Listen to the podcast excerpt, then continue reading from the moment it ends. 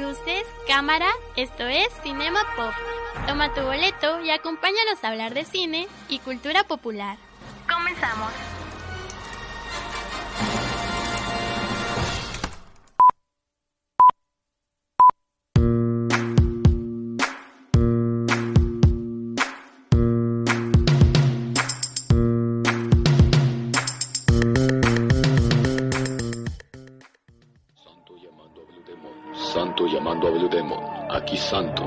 Contesta Blue. Adelante. ¿Qué quieres, Santo?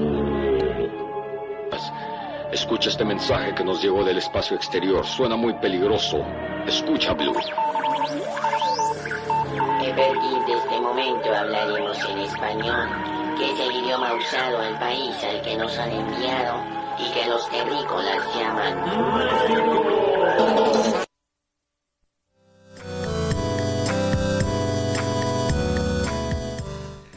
Bienvenidos nuevamente a una emisión más de Cinema Pop. ¿Qué tal? Muy buen jueves, jueves 9 de febrero. Nos está sintonizando por medio del 107.9 FM en Radio UDG Ocotlán.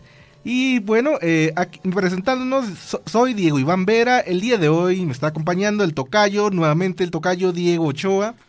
Y bueno, eh, les traemos un excelente programa en el cual pues hablaremos de uno de los géneros, eh, uno de los subgéneros cinematográficos más importantes de los que las películas pues se han exportado para el mundo y, desde México.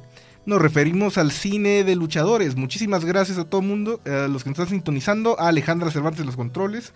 ¿Qué tal, Tocayo Ochoa? Muchísimo gusto en compartir este tema contigo. Eh, ¿Qué tal? ¿Qué podemos pues ver en este programa? ¿Qué, puede ver la gente en este programa?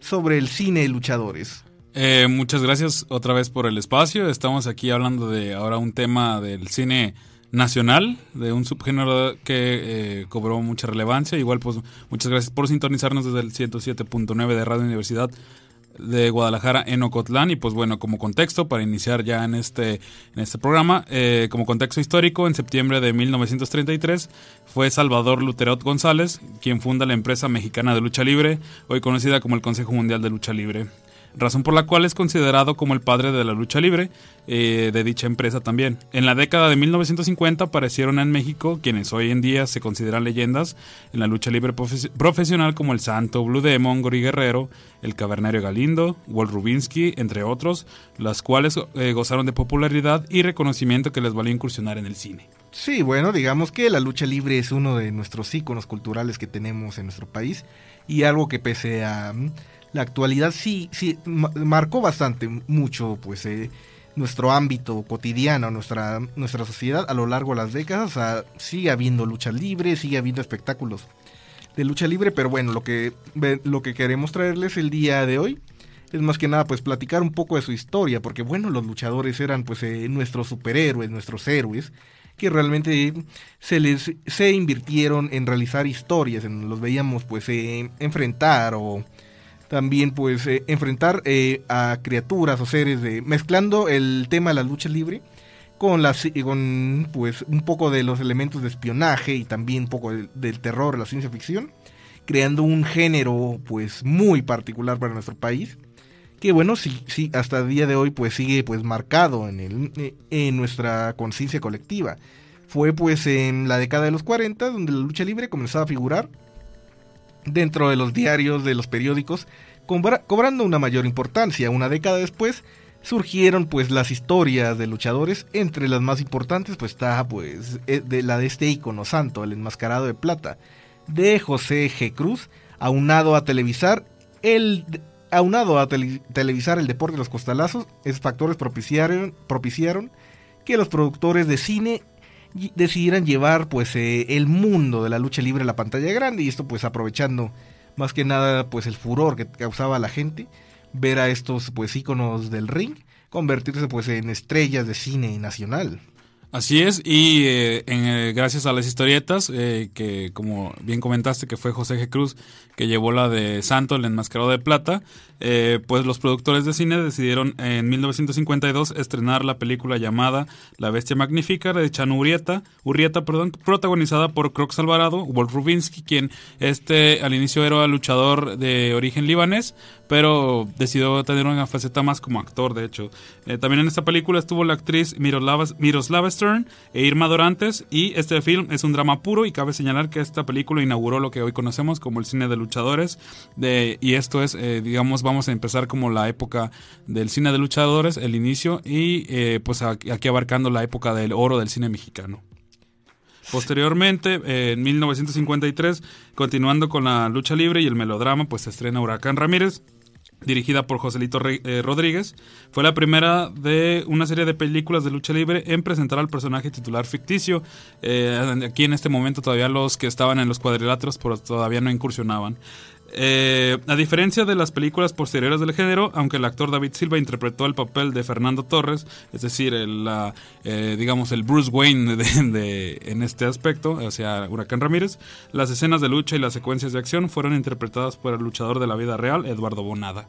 Sí, bueno, realmente había todo, pues, eh, una cultura de los luchadores que tenían, que tenía, que se tenía en ese entonces, donde realmente, bueno, se, se decidió capitalizar su imagen eh, dentro del medio del cine que bueno fue algo que duró bastante que duró bastantes décadas que realmente pues vino a impactar un poco en la cultura porque bueno realmente veíamos que los luchadores del ring eran pues eh, a la vez pues héroes eh, o protagonistas de estas historias que muchas veces llegaban al rumbo del terror al rumbo de la ciencia ficción aunque en 1952 eh, se estrenó pues El Enmascarado de Plata, siendo esta la, primera película protagonizada por un luchador y en este caso fue el médico en este caso fue el médico asesino y no el santo, ya que bueno, se dice que por conflictos de agenda no se, impedía que el santo pudiera participar en la película. Fue pues La sombra vengadora en 1954 dirigida por Rafael Valedón, la que cimentó el cómo contar pues el cine de luchadores además de contar con otra característica de su subgénero, como lo es el poco presupuesto para realizar una película. Bueno, estamos en México, pero aún así, aún así, pues, eh, esto no, pues, eso no es poco realmente. Eh, eh, durante también la época del oro del cine mexicano, el cine de luchadores eh, presentaba diversos géneros como la comedia, de, hecho hay una película de Tintán que tiene como que alguna temática de, lucha libre, el western, este, este género de vaqueros y la ciencia ficción, pero pues sería el género, el, pero el género predilecto con el que realizó una buena simbiosis fue el género del horror. Sí, esa simbiosis, bueno, ya les veníamos platicando a lo largo de este primer bloque, eh, vemos como pues algo tan tan, radicalmente distinto como la lucha libre se mezclaba con el horror o con la ciencia ficción que se tenía ahí y pues se crean pues varias películas que si bien bueno eran productos de su tiempo realmente bueno eh, de una u otra forma la gente ha, llegado a escucharlo. Por ejemplo eh, Ladrón de cadáveres dirigida por Fernando Meléndez fue una especie de thriller mexicano que utiliza elementos de lucha libre protagonizada por eh, Columba Domínguez Crox Alvarado y Wolf Rubensky eh, ya en 1958, pues la época dorada del cine mexicano había llegado a su fin eh, las novedades técnicas llegaron de Hollywood, las pantallas anchas, el cine en tercera dimensión, perdón, el mejoramiento del color y el sonido estereofónico fueron algunas de las innovaciones que presentó el cine norteamericano ya concluida la Segunda Guerra Mundial eh, a principios de los, de los 50. El elevado costo de esta tecnología hizo difícil que en México se llegaran a producir filmes como estas características y el cine mexicano se enfrentó ante su ocaso. Ya también pues no se contaba con las estrellas como Pedro Infante, Jorge Negrete, Miros Lava Stern, entre otros. Sí, no obstante, el cine de luchadores estaba por comenzar su propia época dorada, con pues la incursión del ícono, el santo, el enmascarado de plata en 1958.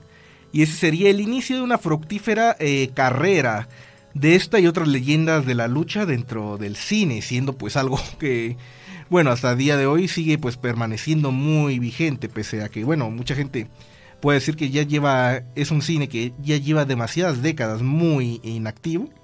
realmente de una forma u otra nuestros padres, nuestros abuelos se permearon mucho con las propuestas de este cine que por más inverosímil que parezca, lograba crear un conjunto muy interesante entre las tramas que proponía y el espectáculo, y más que nada pues enalteciendo la figura de estos luchadores. Eh, oigan, ¿les parece? Sí, vamos a un corte. En un segundo más regresamos aquí a Cinema Pop.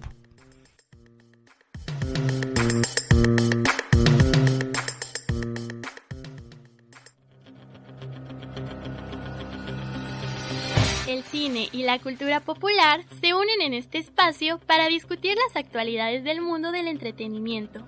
Ya regresamos. De pixeles a polígonos. Únete a la conversación sobre videojuegos.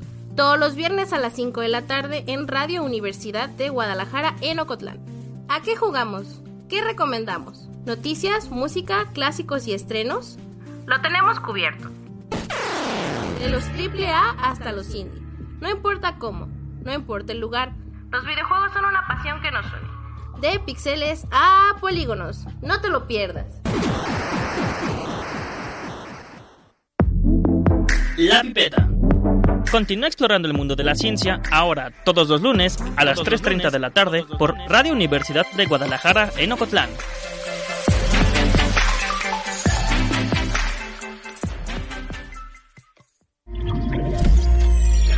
13 de febrero, Día Mundial de la Radio. La radio me ha permitido conocer artistas, conocer música, estar en los festivales musicales más grandes del país. También me ha permitido visitar y estar en otro tipo de festivales, como el Festival de Cine, la Feria Internacional de la Música, la Feria Internacional del Libro. La radio también nos ha permitido crear, fabricar cuentos, fabricar fantasías, imaginar, dialogar, conversar con personas con las que nunca antes habíamos pensado que podíamos platicar. Sebastián Cecillón Radio Universidad de Guadalajara conmemora el Día Internacional de la Radio. Añoranzas. A pesar de la ausencia física, don Salvador Garibay Aviña sigue presente con sus añoranzas, trayéndonos los recuerdos de la juventud dorada. Domingos de las 20 a las 22 horas. La música de ayer, hoy y siempre. Acompáñenos y disfrutemos de la música ligada a su recuerdo. 107.9 FM, Radio Universidad de Guadalajara, en Ocotlán. Añoranzas.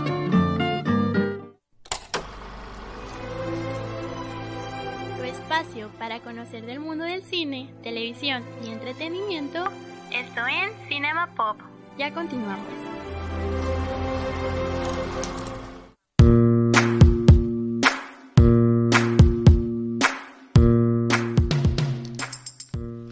Bienvenidos nuevamente a Cinema Pop, un gusto en saludarles, feliz jueves.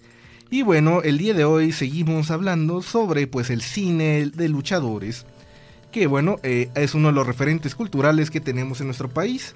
Eh, bueno, y, y bueno, eh, nos quedamos en el año 1958, cuando hiciera su debut El Santo con las películas El Santo contra los Hombres Infernales y Santo contra el Cerebro del Mal aunque el enmascarado no fue el protagonista de la cinta, cabe mencionar que Pedro Uchurto, regente ese entonces del Distrito Federal, prohibió las transmisiones de lucha libre y fue el cine el lugar donde las masas podrían ver a sus ídolos luchísticos. Bueno, siendo esto pues una característica muy importante de pues este periodo histórico que bueno, eh, ¿tú qué opinas al respecto, Tucayo? Eh, bueno, eh, ya la época de oro del cine mexicano ya estaba pues en declive, pero pues en, cuanto al tema de la lucha libre ya estaba teniendo su auge.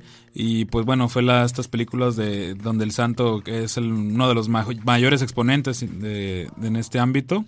Y pues sí en el distrito, federal se prohibieron las funciones de lucha libre. Así que pues así la, gran población de la capital pues se iba al cine para seguir viendo uh, lucha libre. Entonces eso siguió exportándose incluso de manera internacional Sí, eh, bueno, fue durante la década de los 60, ah, disculpa, eh, fue durante la década de los 60 donde pues las figuras consagradas del cuadrilátero, como Blue Demon y Mil Máscaras, cuando pues empezaron a ir debutando y posicionándose en pues en el ámbito eh, en el ámbito de, de México. Fue en 1961 cuando se estrena pues la primera película protagonizada por el Santo siendo, es, siendo esta Santo contra los zombies sin embargo, sería hasta Santo contra las mujeres vampiro, donde se inauguraría la, característica del terror en las películas del enmascarado de plata, en donde enfrentaría a seres de ultratumba, además de una mancuerna con el director René Cardona, quien filmó su mayoría, eh, la mayoría de sus películas, entre ellas la polémica Santo en el tesoro, Santo en el tesoro de Drácula. Sí, de hecho, eh, esa película era un Los Media porque se hicieron dos, eh, dos versiones, esta que es Santo en el Tesoro de Drácula, eh, pues es la típica película de Santo contra estos seres de, de Ultratumba, eh, de Drácula, y había otra versión que era ya para adultos, entonces siempre estaba como en unos media, hasta creo que fue en el 2013 que pues se halló una copia entonces ya de ser los media dejó de ser los media.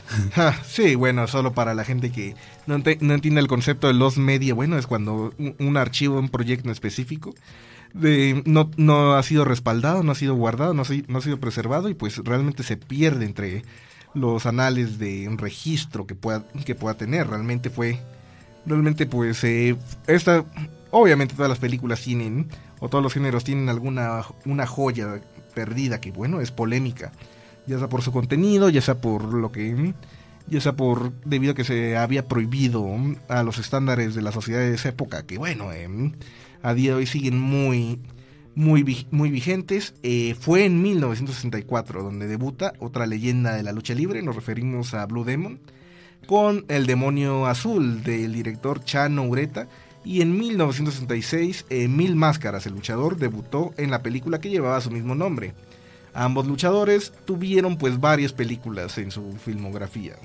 Así es, a finales de los 60 se comienza a ver este eh, este tipo de crossovers entre luchadores. Eh, entonces podríamos decir que Kevin Feige se inspiró en el cine de luchadores, eh, dejando atrás el protagonismo solitario de un, de un solo personaje a un dúo, por ejemplo, Santo, Santo contra Blue Demon en la Atlántida de 1969, Santo y Blue Demon contra los monstruos, o de un grupo de justicieros, que también se copió Marvel ahí de los Vengadores, no es cierto. como por ejemplo un grupo de justicieros como la película Los Campeones Justicieros y su secuela Vuelven los Campeones Justicieros de 1970 y 1972, donde estaba Blue Demon, Tinieblas, este, La Sombra Vengadora, que ya también habíamos dicho. También en este tipo de cine, pues este, se empoderaba también a la mujer, ya que las villanas eran mujeres vampiro, el santo contra las mujeres vampiro era la primera vez que una, actrices eran representadas como esta, este personaje fuerte, fuerte, perdón. Sí, bueno, ciertamente tenemos pues eh, era una época muy, muy, muy, eh, digamos, extravagante para el cine. Por ejemplo, estamos hablando del periodo 58 eh, años, eh, los finales de 50, 60, principios de los 70, o sea, que no había en esa época dentro del referente cultural. Sí, sí, obviamente las películas, muchas cosas tardaban en llegar a México al menos un par de años más. Pero bueno, estaban coincidiendo con el tema de las películas de James Bond, em, del, del, personaje de James Bond que, que bueno, había protagonizado el actor Sean Connery. Solo bueno, dando un contexto cultural de lo que se veía global. Ahí luego también teníamos pues el cine de monstruos en Japón, dígase, eh, dígase pues em, lo que producía Toho Studios con sus películas samurai, de kaiju, de monstruos gigantes, de ese tipo de cosas. Y en Estados Unidos, bueno, era mm, la era pues uno era la época en el cual el western seguía bastante vigente, pese a que ya estaba un poco apagándose, eh, un poco apagándose pues el furor que tenía, eh, también el spaghetti western en Italia, replicando un poco, pero de alguna forma mejorando lo de Estados Unidos. También, bueno, hay que recordar que en esa época también el, el Batman de la serie de, de Adam, protagonizada por Adam West, seguía pues eh, era un personaje que muy muy extravagante en el cual pues también era uno de los referentes de superhéroes de lo que tenía el público en, ese momento. Y bueno México tenía los luchadores México pues contaba con su con su nicho de tener estos luchadores enfrentando pues eh, arquetipos de monstruos de espías de de, de, de, ese tipo de cosas que bueno nosotros como mexicanos lo asumimos de otros referentes culturales, sí, pero bueno, se adapta a nuestro, a nuestro contexto nacional. Eh, realmente, pues, eh, era pues muy variado, lo, muy, muy, muy divertido y muy, muy variado lo que se tenía aquí, porque bueno, la gente lo consumía, aunque, aunque bueno, a nivel pues eh, técnico, nivel calidad, pues puede ser muy cuestionable, inclusive a estándares actuales realmente, bueno, se sigue vigente, sigue vigente porque, bueno, le gustaba al público y... Se hizo un pues, cine de culto también. Sí, es cine, un cine de culto. Eh, según fanáticos y expert, eh, según fanáticos y expertos, bueno, el declive de cine de luchadores llegó cuando las películas de luchadores pues llegaron pues al color, o sea, em, empezaron a ser colorizadas Además de que los luchadores dejaban de ser superhéroes para convertirse pues en un arquetipo James Bond, eh, como lo estaba mencionando, era un personaje muy de moda realmente. Eso también otros países o en otros territorios empezaron a adquirirlo, aunque bueno, la mayoría consigue que la última gran película de cine luchadores fue pues El Santo, Blue Demon y Mil Máscaras, vaya, eh, vaya trío legendario contra las momias de Guanajuato en 1970. Es que realmente, pues, ese, ese título, El Santo, Blue Demon y Mil Máscaras contra las momias de Guanajuato de 1970, dirigida por Fernando Curiel. Posteriormente, aunque se seguían produciendo sus películas durante los años 70 e inicios de los años 80, esas no aportaron pues eh, mucho al género. Siendo al inicio de 1980, ya hace cuarenta y tantos años que pues el cine de luchadores empezó pues a extinguirse más que, más que nada su llama. Y bueno, eh, realmente, bueno, eh, todos los géneros cinematográficos eh, de alguna manera se apagan, correspondiendo ya sea por la sobreexplotación, ya sea por el interés del público. Pero lo que tenemos aquí, bueno, eh, realmente pues eh, hay que hay que reconocer que muchas veces México México hay mucho hay mucho hay mucho rollo, hay mucho pleito legal sobre los derechos de imágenes, sobre, sobre personajes, sobre títulos, o sea, y obviamente pues los luchadores no iba a, ese cine de luchadores pues se perdió muchas veces también por el concepto de la imagen, bueno, por los derechos de la imagen de esos luchadores, bueno, bueno, ya le pasaron a su familia pues los derechos de su imagen.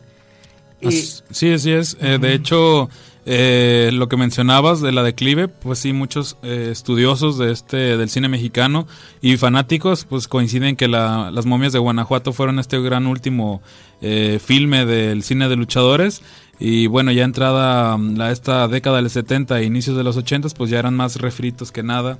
Eh, películas como vuelven los campeones justicieros e incluso algunas eh, que tuvieron un poco de realce pero pues ya ya dejaron de tener este revuelo que eran en la, en, la, en sus años fuertes en los finales de los 50 en todo lo que fue los 60 también porque México estaba entrando en una crisis económica con Miguel de la Madrid. Entonces eso generó que tuvieran que quitar dinero en ciertas dependencias en este caso, al tema cinematográfico de México, pues eh, también salió afectado ya que eh, no ya no era la gran cantidad que se le destinaba, entonces pues la producción mm, declinó bastante de ser, tengo entendido, como unas 8, 9 películas en, en, en el año, pues ya en cuestión de cuatro años nada más hacían dos. Entonces sí bajó el porcentaje severamente. Y pues bueno, aunque el Santo protagonizó en 1981 dos cintas, estas no generaron revuelo. Eh, el, último es, su última película es El Puño de la Muerte, que de hecho hay una historia curiosa de que en una escena llegó la policía estadounidense a arrestarlo porque pues dijeron, no, es un hombre enmascarado. Eh, ahí está la, un dato curioso.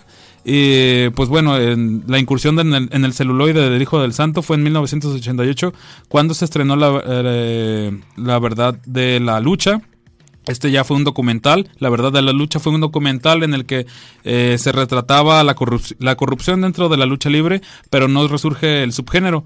Por lo tanto, en las, películas en las películas producidas en México, la lucha libre solo era un recurso, entonces eh, nada más había como que un guiño a la lucha libre, pero ni aunque el hijo del santo, este hijo de la leyenda, no resurgió el subgénero. Eh, de hecho, también en 1984 fue cuando falleció el santo. Sí, ya, ya, ya casi 39, 40 años eh, de su fallecimiento. Bueno, eh, durante los años 90, eh, la empresa la Televisa y la empresa de lucha libre AAA, dirigida en ese tiempo por el promotor Antonio Peña, transmiten por televisión lucha libre, un, un nuevo concepto, por lo que la empresa televisiva, mediante Televicine, desea lanzar a la pantalla grande Máscara Sagrada, Octagón y Atlantis, este último elemento del Consejo Mundial de Lucha Libre, pero no se logró el éxito de antaño, por lo que el cine de luchadores eh, pues prácticamente pasó a extinguirse lamentablemente. Bueno, creo que fue uno de los últimos intentos por hacer resurgir una película dentro de México, siendo esta la película Máscara Sagrada, Octagón y Atlantis. Este, mm, bueno, esta película realmente, pues, eh, no, eh, fue uno de los últimos vestigios formales que se tuvo de la lucha libre aquí en México.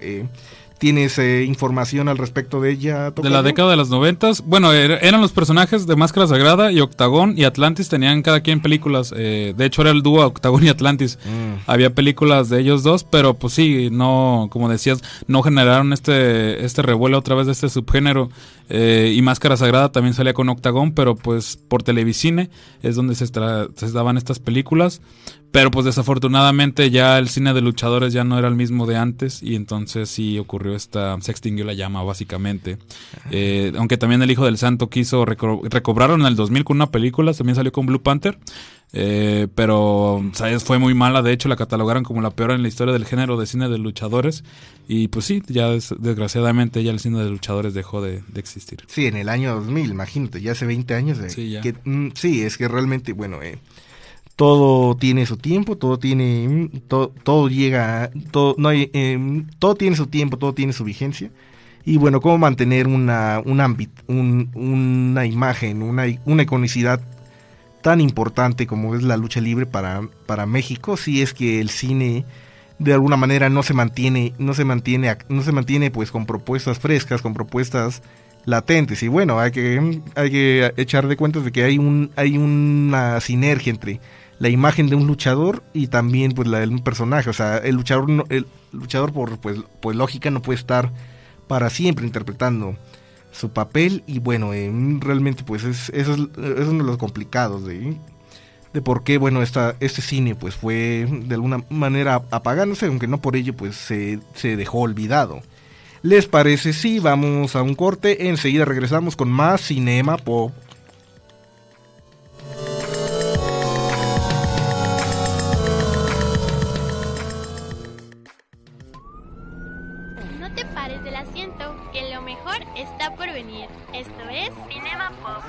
Regresamos en breve.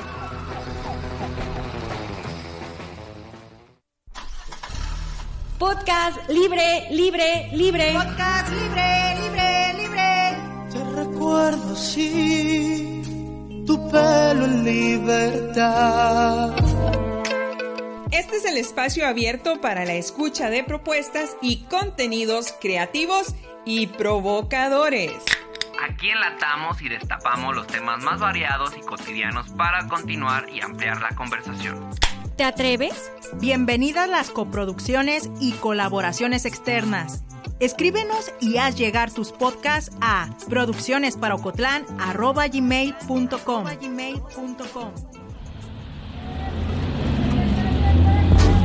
Hay de chile, mole, manteca, de todo y para todas, todos, todes martes a las 9 de la noche por Radio Universidad de Guadalajara en Ocotlán.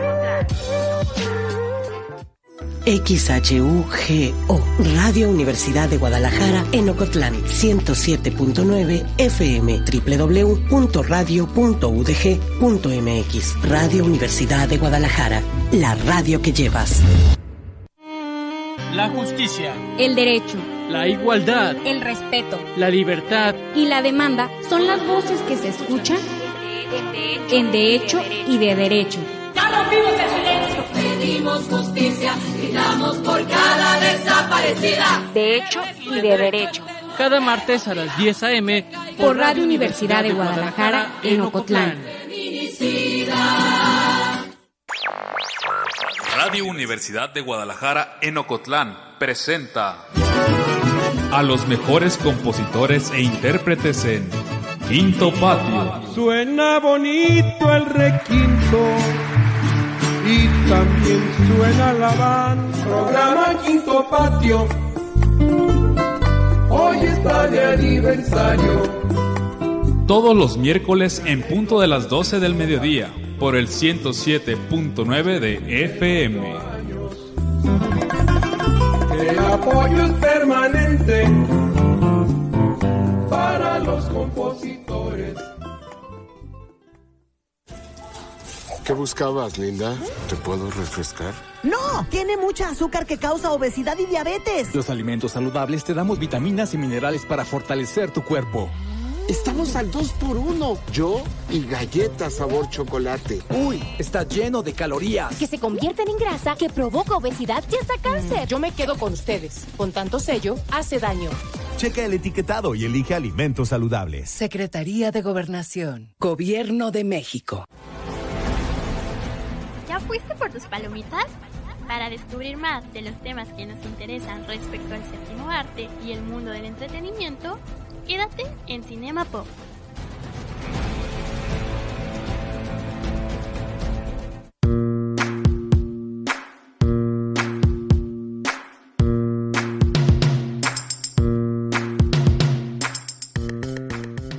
Hola, muy buenas tardes, bienvenidos nuevamente a Cinema Pop. Gracias por acompañándome, eh, gracias por acompañarnos durante esta hora, eh, como cada semana trayéndoles pues eh, la, información más relevante del mundo del cine y la cultura popular. Soy Diego Iván Vera y está acompañándome a, mi lado eh, Diego el Tocayo Ochoa.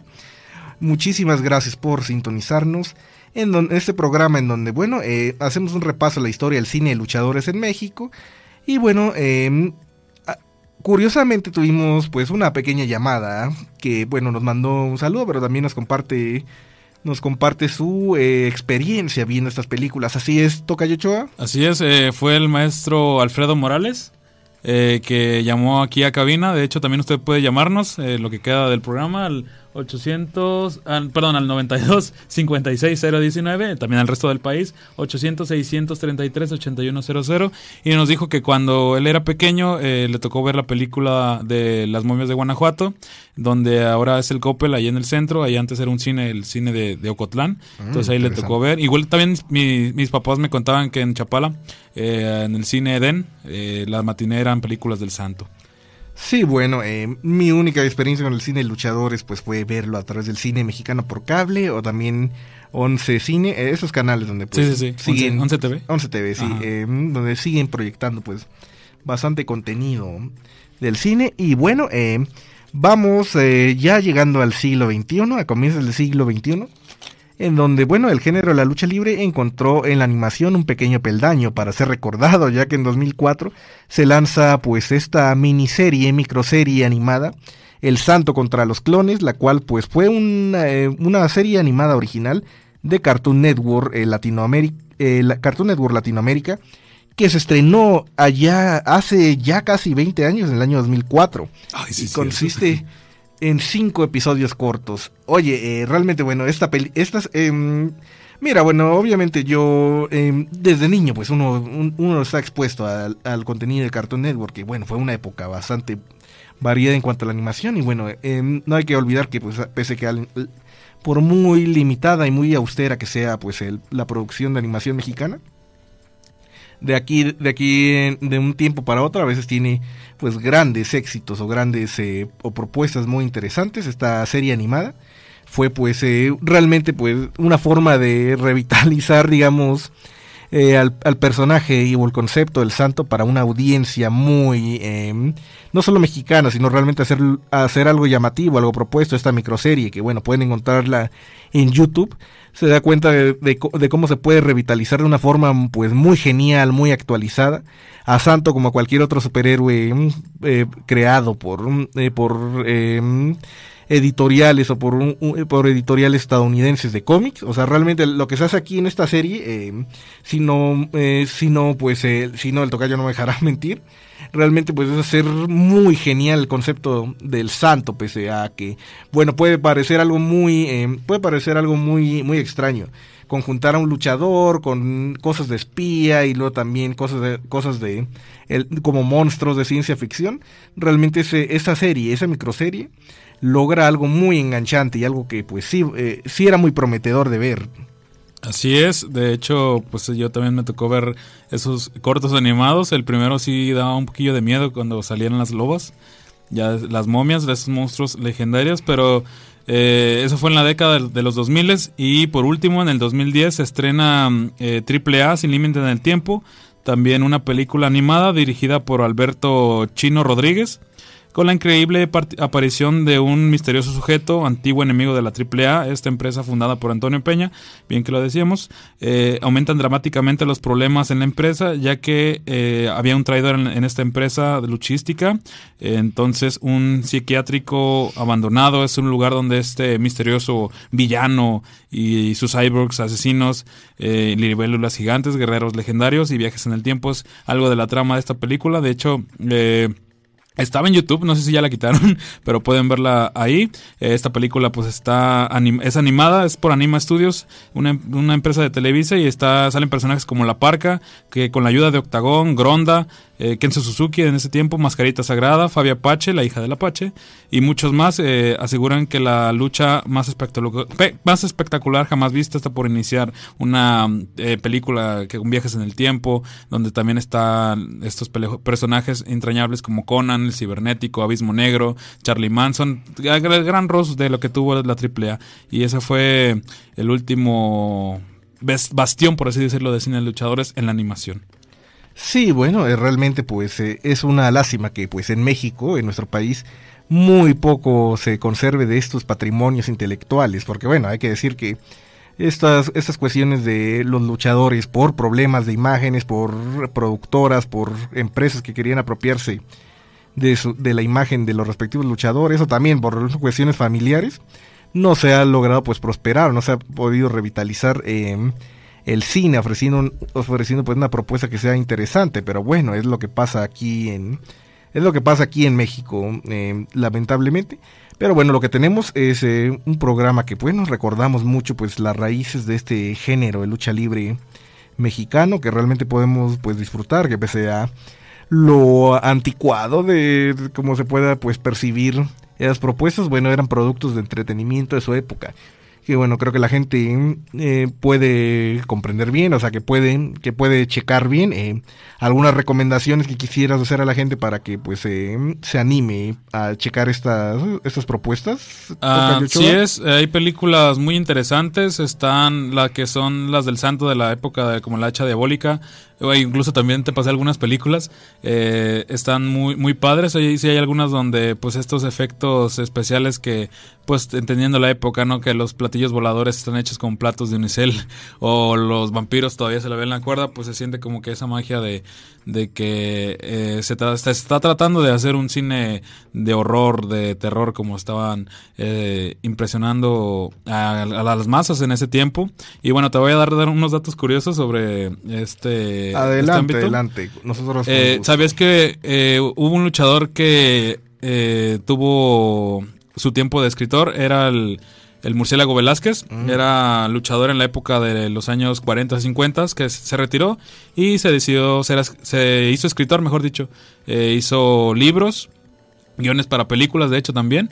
Y uno de sus libros que se llama Tlayucan eh, fue adaptada cinematográficamente.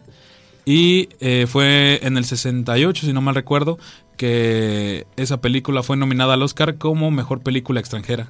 Mm, vaya, vaya, Ahí está sí está, dato. sí sí eh, había pues algunas joyitas notables ahí, eh, realmente bueno. Y dime para ti cuál es, eh, cuál es, cuál es la magia, tú como espectador al ver estas películas, porque bueno sí he visto algunas, no muchas, pero sí, pero tú que bueno eh, realmente pues tuvi- tuviste la batuta de proponer este tema, Claro. dime eh, de este tema para pues el programa, dime cuál es eh, para ti tu icono favorito de la lucha en el cine y dime cuál es su característica más especial, más eh, que lo haga resaltar.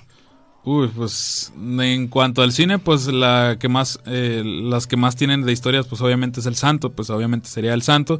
Estas historias, sobre todo cómo fue este proceso que tuvo, ¿no? De que también vemos, en, en- que tuvimos mm, la oportunidad de verlo en este tiempo, ¿no? De, de que inició en los cómics, en las historietas, este el Santo con las historietas de José G. Cruz, eh, y ya después las adaptaciones cinematográficas, pues fue algo que tal vez mm, me agradó porque fue algo que también vivimos aquí nosotros, ¿no? De que de los cómics vimos películas como Los Vengadores, este, Los Vengadores, Spider-Man, eh, Wolverine, la gran variedad de los personajes de DC y de Marvel, pero acá eran personajes que ya tú sabías que eran de Carly West, entonces era como que obviamente no había el santo, pero era interesante ver de que hacía película y también luchaba eh, contra el, el espanto, eh, contra Blue Demon, contra Mil Máscaras, contra ese roast, este ro- roster de Rose es otra cosa, roster de, de luchadores, entonces está como que muy padre y pues sí, sería el santo y sobre todo hay algunas películas muy buenas como eh, La Hacha Diabólica, y la Santo y Blue Demon en la Atlántida y ellos son, son buenas. Sí, bueno, eh, ahora les parece si vamos a la sección de noticias y oh, ¿qué traes aquí? Es una máscara. Es una máscara, uh, es del villano cuarto. Sí, a la gente que nos está viendo a través de la transmisión de Facebook, bueno, pueden ver que el tocayo Ochoa nos está presumiendo una máscara de lucha libre. Platícanos de esta máscara. Eh, bueno, esta máscara es del villano cuarto. eh, es, es hijo de Rey Mendoza. Eh, no hay que confundir con Rigo Mendoza, luchador que es oriundo de aquí de Mezcala. Rey Mendoza era de ese, de hecho de esa época del santo de Blue Demon y tuvo este se- seis hijos de que decidieron ser luchadores. Eh, cinco, perdón, cinco hijos. Y pues se decidieron llamar los villanos. De hecho, pues este es uno de los últimos eh, que quedan. Nada más quedan el villano quinto y el villano, villano cuarto. Y esta es la máscara del villano cuarto. Todos se de- decidieron llamar como villanos. Entonces ahí está la máscara. Muy interesante, es una máscara, si nos está escuchando Radio Escucha, es una máscara rosita. Eh, ¿Cómo Sí. la describes? ¿Cómo la describes? Pues si es aficionado a la lucha libre es la máscara del villano cuarto. Si no, eh, si es disonante, pues digamos que es un rosa, bueno, rosa morado metálico eh, con una X y eh, tiene eh, la parte de los ojos como el antifaz rosa. Entonces ahí podrán echar a su imaginación. Y es la del villano cuarto, igual pueden buscarlo en Wikipedia. Uh. Bueno, bueno, eh, antes de irnos a un, antes de irnos a un corte, enseguida les traemos la sección de noticias, pero les parece si vamos a un corte, enseguida regresamos.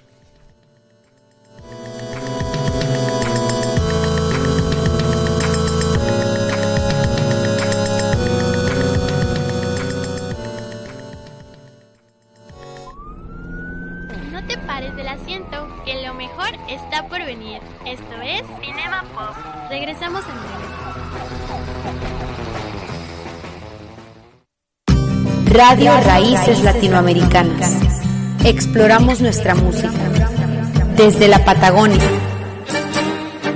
Las Amazonas. Las Amazonas. Cruzando los Cruzando los Andes. Pasando por tierras incas y el Valle de México.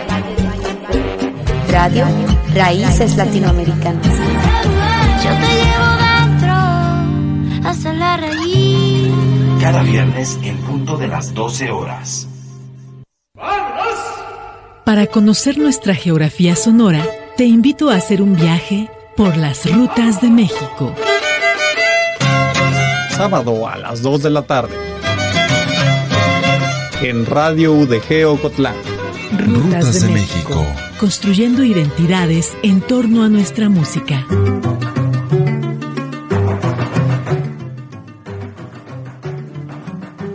Rutas de México.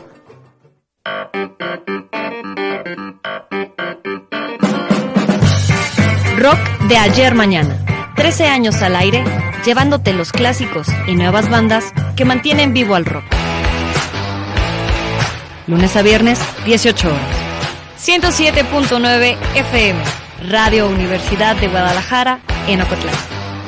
Rock de ayer mañana.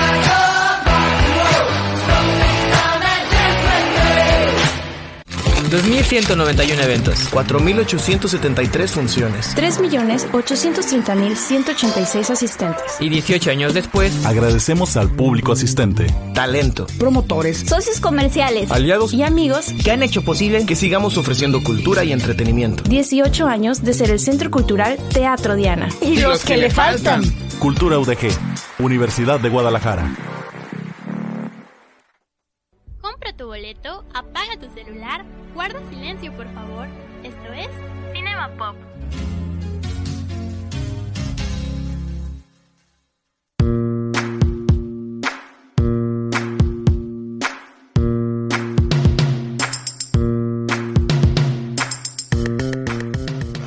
Bienvenidos nuevamente a Cinema Pop. Muchísimas gracias por sintonizarnos. También queremos pues agradecerles un poco a la maestra Erandi, la maestra Erandi Erandis. Erandis, nuestra colega del programa La Pipeta, que nos trajo un poco unos refrigerios, unos gancitos para comer. Agradecemos mucho el regalo ese día. Gracias. Hemos tenido muchas atenciones de nuestro público, de nuestros colegas y agradecemos con todo el corazón, más que nada pues su entusiasmo por el programa. También, eh, también pues el Tocayo Ochoa ya se puso la máscara porque el- nuestro tema del día de hoy es eh, la lucha libre. Y qué, qué bien se te, qué bien se te Te ve, hubiera traído una del santo, ¿sabes? Sí, no te, no te preocupes, sí, pero todo bien realmente. Ha sido un programa muy productivo. Ahora vamos a la sección de noticias, ¿les parece? Así es. Eh, bueno, la primera nota es, mexicanos apagan eh, magia del cine, asisten eh, 1.4 veces al año. Aquí va la nota. Al año los espectadores acuden a los cines, en México apenas 1.4 veces en promedio. El peor dato de afluencia desde que la Cámara Nacional de la Industria Cinematográfica, Canacine, tiene registro en 2008, sin considerar los dos años de emergencia sanitaria por el coronavirus. El reporte de la Canacine reveló que, eh, sin contar los años de 2020 y 2021 de pandemia, en promedio, en los últimos 12 años, la afluencia a las salas mexicanas superaba ligeramente las dos ocasiones anuales. Pero para el 2022, la afluencia bajó apenas 1.4 veces al año. La industria del cine enfrenta desde hace varios años la competencia de contenido con las aplicaciones de streaming como Netflix, Claro Video, Amazon Prime y entre otras. La emergencia sanitaria y ahora la escalada inflacionaria que amenaza a esta industria que trata de sobrevivir con las exhibiciones de cinta han provocado esto. Sí, bueno, eh, realmente pues eh, es algo muy... ¿Se escucha? Mm. Bueno, probando, ¿se escucha? Ah, Sí, ok. sí, Sí. eh, nada más acá. Ah, bueno, ¿qué, le- qué les decimos? Realmente, bueno, eh, sabemos que pues el tema, el tema de, el tema de, de las salas de cine es algo que todavía se está, se está re- recomponiendo tras la pandemia de dos años. Eh, no todas las películas logran llevar eh, al público al cine, lamentablemente. Pero aún así, pues es algo que todavía tiene que, tanto nuestra sociedad, tiene que restabi- restabilizarse. Pasando a la siguiente noticia, Disney anunció 7000 despidos y plan de reducción de costos de Walt Disney Company. Anunció este miércoles eh, 8 de febrero que despedirá a 7000 empleados, cerca de 3% de su plantilla, como parte de su plan de reducción de costos que afectará a los contenidos, informó el máximo ejecutivo de la empresa, Bob Iger, en una llamada con analistas para comentar los resultados del primer trimestre de su ejercicio fiscal, el que ganó 1.279 millones de dólares, un 16% más interanual. Los ejecutivos de Disney comunican los despidos como parte de un plan de reducción de costos de 5.500 millones de dólares, de los cuales 3.000 millones corresponden a los contenidos excluyendo las de carácter deportivo. Eh, wow. De hecho, también en otras noticias, The Ant-Man and, eh, and the Flash, o sea, películas separadas, obviamente. Estas son las películas que preparan avances para el Super Bowl.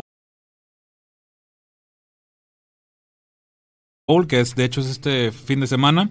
Para este 2023, Ant-Man and the Wasp, Quantumania es quizás el principal protagonista para aparecer en medio de la transmisión del Super Bowl, pero este no es el único, pues Deadline prevé que también se promocionen las películas de Guardians of the Galaxy, volumen 3, La Sirenita y la esperada película Elemental de los estudios Pixar. Asimismo, reporta que existen posibilidades de tener noticias nuevas sobre películas como Indiana Jones and the Dial of Destiny y el crossover de Marvels. Sin embargo, el gran ausente de la noche sería la, original, la serie original de Disney Plus, Secret, Secret Invasion. Perdón, es el chocolate. Pero la grande no es la única que prepara la promoción de sus grandes estrenos.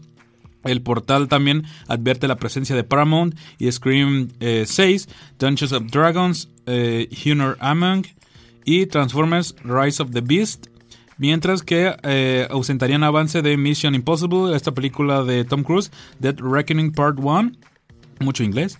En cuanto a Warner Bros., prevén que The Flash, eh, del polémico Ezra Miller, tenga promoción durante el evento, pese a que suelen mantenerse al margen del gran evento de la NFL. Otro de los esperados estrenos sería eh, esta película Rápidos y Furiosos 10. Eh, nunca pensé que llegaremos a tener 10. película que estrenará su avance el próximo 9 de febrero y que reaparecería en el gran evento del Super Bowl. El ausente también es Universal Pictures, eh, que podría ser Super Mario Bros. Entonces, eh, esas son las noticias. Sí, bueno, eh, pasando con las noticias, eh, ahora vamos a las recomendaciones. eh, principalmente vamos con Cinemex Ocotlán, aquí pues nuestro único cine que tenemos en el municipio. Oh, no, perdón. Sigue, sigue, sigue. Vamos con Cinemex Ocotlán, nuestro único cine que tenemos aquí en el municipio. Y bueno, puede encontrar aún y en formato 3D al español Avatar, El Camino del Agua a las 7.20 de la noche. eh, eso en horarios a partir del jueves. La película de terror Comunión con el Diablo. También puede aprovechar el, el relanzamiento de Titanic por su 25 aniversario en 3D. Gato con botas, El último deseo. Eh, la secuela del Gato con Botas, este personaje querido de la franquicia Shrek, teniendo su segunda película, que no tiene comentarios muy positivos. El thriller Llaman a la puerta de M. Night Shyamalan. Winnie the Pooh, Miel y Sangre, película re- reinvención de terror del personaje Winnie Pooh. La comedia Qué viaje con papá. Y de nuevo la película de terror Megan. Eh, dime, Tocayo, ¿qué tenemos en la Cineteca del Festival Internacional de Cine? Así es, antes de promocionar, dar a conocer estas, estas las películas de la Cineteca, hay un, un comentario en Facebook del eh, doctor, profesor Héctor Claudio Farina, un saludo, que nos pregunta cómo le explicarían a los extranjeros la magia que representa el santo para los mexicanos. Eh, de hecho, hay una, en un documental que hizo TV Azteca sobre la, la película del santo, eh, hay estudiosos del cine, de, este cine oriental de Japón, que llegaron a México para ver si, si era real esto, pues, de que existía un luchador que eh, luchaba, valga la redundancia, en los cuadriláteros y también hacía eh, películas. Entonces, podría hacerse que es un personaje de carne y hueso que actuaba y era actor y también era un luchador, entonces yo creo que podría ser esa la cuestión y entonces ahí está la pregunta que nos hizo el, el doctor Farina. Claro que sí, saludos al buen Héctor Claudio Farina, a, a nuestro, uno de los académicos más respetables de esta institución, un gran amigo y un gran maestro en nuestra carrera. Eh, dime, ¿qué tenemos en la Cineteca del Festival Internacional de Cine Bueno, de eh, Guadalajara? Para la Cineteca, Cineteca, sí. sin la Cineteca tenemos eh, en cartelera películas muy interesantes eh, en el que podemos ver tales como El secreto de Dr. Himberg, eh, que se está estrenando, bueno, no se está estrenando, ya tiene mucho tiempo también, de hecho, aquí. Pero también todavía está Pinocho, eh, película de Guillermo del Toro, El secreto de Dr. Greenberg, eh, también ya tiene un buen rato. Eh, After Soon, también está Hasta los Huesos, eh, película italiana. Eh, Men, Terror en las Sombras, esta es nueva, eh, también película norteamericana. Corsage, película de Austria, Luxemburgo, Alemania y Francia, película colaborativa. Babylon, donde está eh, Margot Robbie, Brad Pitt y Diego Calva. Pueden ir a verla. La decisión de partir, película de Corea del Sur. Está también aquí La Cruzada de Luis Garrel, protagonizada por Leticia Casta, Joseph Angel y Luis Garrel. El suplente, película argentina, España, Italia, México y Francia, dirigida por Diego Lerman. Los Fabelman, eh, de Steven Spielberg. También ya teníamos, ya tenía algo de tiempo también aquí en la Cineteca. Los Espíritus de la Isla, de Reino Unido, de Martin McDonough. Está también en la Cineteca La Ballena, de eh, Darren Ar- Aronofsky. Con Brendan Fraser, este actor que está haciendo eh, un reauge, por así decirlo, ¿no? En esta cuestión del cine. Eh, Lo que arde, de Oliver Lax, película de España, Francia y Luxemburgo. Anhelo del Festival de Cine Judío en México. Una joven pareja ultra ortodoxa sin hijos se enfrentan a una crisis después de un tratamiento traumático. El nadador también está en esta película. Hablemos de Hitler. Estos son eh, más de lo que merezco. Y eh, Berenstein, película de Israel. Crescendo, eh, todas estas son del Festival de Cine Judío de México, las últimas que dije. Sí, aprovechen más que nada para ver Pinocho, ver los Fableman de Steven Spielberg, que realmente pues est- están teniendo buena proyección. Hoy se estre- también se está estrenando por estas fechas, no en nuestro cine, pero sí eh, La ballena de Darren Aronofsky, que bueno, protagoniza Brendan Fraser, que bueno, es su, es su gran regreso a un, a un papel dramático, pese a que el actor pues ha tenido una racha de varios años donde estaba pues un poco un poco a la sombra de pues de papel de papeles un poco en el anonimato debido pues a, a los papeles. Esto, esto puede representar su, su regreso pues para el, para el público con un papel serio. Y bueno pues eh, ya ya con estas recomendaciones recuerde que la Cineteca el Festival de Cine está en la ciudad de Guadalajara. También el Cineforo Y bueno, Cinemex aproveche, si no, si no tiene para, si no tiene eh, oportunidad de salir al cine, busque mediante la plataforma de YouTube películas de lucha libre, que bueno, son películas que están gratuitas, realmente no hay Sí, mucho, sí, sí. solo- no hay mucho problema y totalmente, y totalmente pues eh, disponibles en YouTube. Que bueno, así es como mucha gente eh, puede, puede consultar este material. Eh, bueno, ya pues para ir cerrando el programa, Dim, eh, este programa, pues más que nada recordando la lucha libre, ha sido algo muy interesante y muy y muy placentero compartir contigo, Tocayo. Muchísimas gracias por el apoyo y, tu disposición para la realización de este programa. No, pues muchísimas gracias por eh, traer también este tema. Eh, también yo les hago la recomendación en Netflix está la serie Entre Cuerdas, una serie sobre también sobre lucha libre eh, enfocada a la lucha libre femenil, muy interesante. De hecho hoy vi el último capítulo, está muy muy padre. Entonces ahí lo, es la recomendación y también gracias a los comentarios del, del maestro Alfredo Morales, del, del doctor Farina y también por los regalos. Así que muchas gracias. Bueno, les agradecemos mucho por su tiempo. Recuerden pues sintonizarnos cada jueves en, en filo a las 17 horas y seguir pues eh, pendiente de la programación de Radio UDG Ocotlán a través de la señal del 107.9 FM por medio de pues eh, Radio de Geocotlán, también Facebook, eh, síganos en Cinema Pop, estamos en Facebook también, estaremos pues dándoles novedades sobre los programas Em, que vamos a estar realizando semana a semana. Agradecemos mucho su atención. Yo soy Diego Iván Vera, agradezco a Alejandra Cervantes los controles y también al tocayo Diego Ochoa. Villano Cuarto. Muchísimas gracias por sintonizarnos. Esto fue Cinema Pop. Hasta la próxima.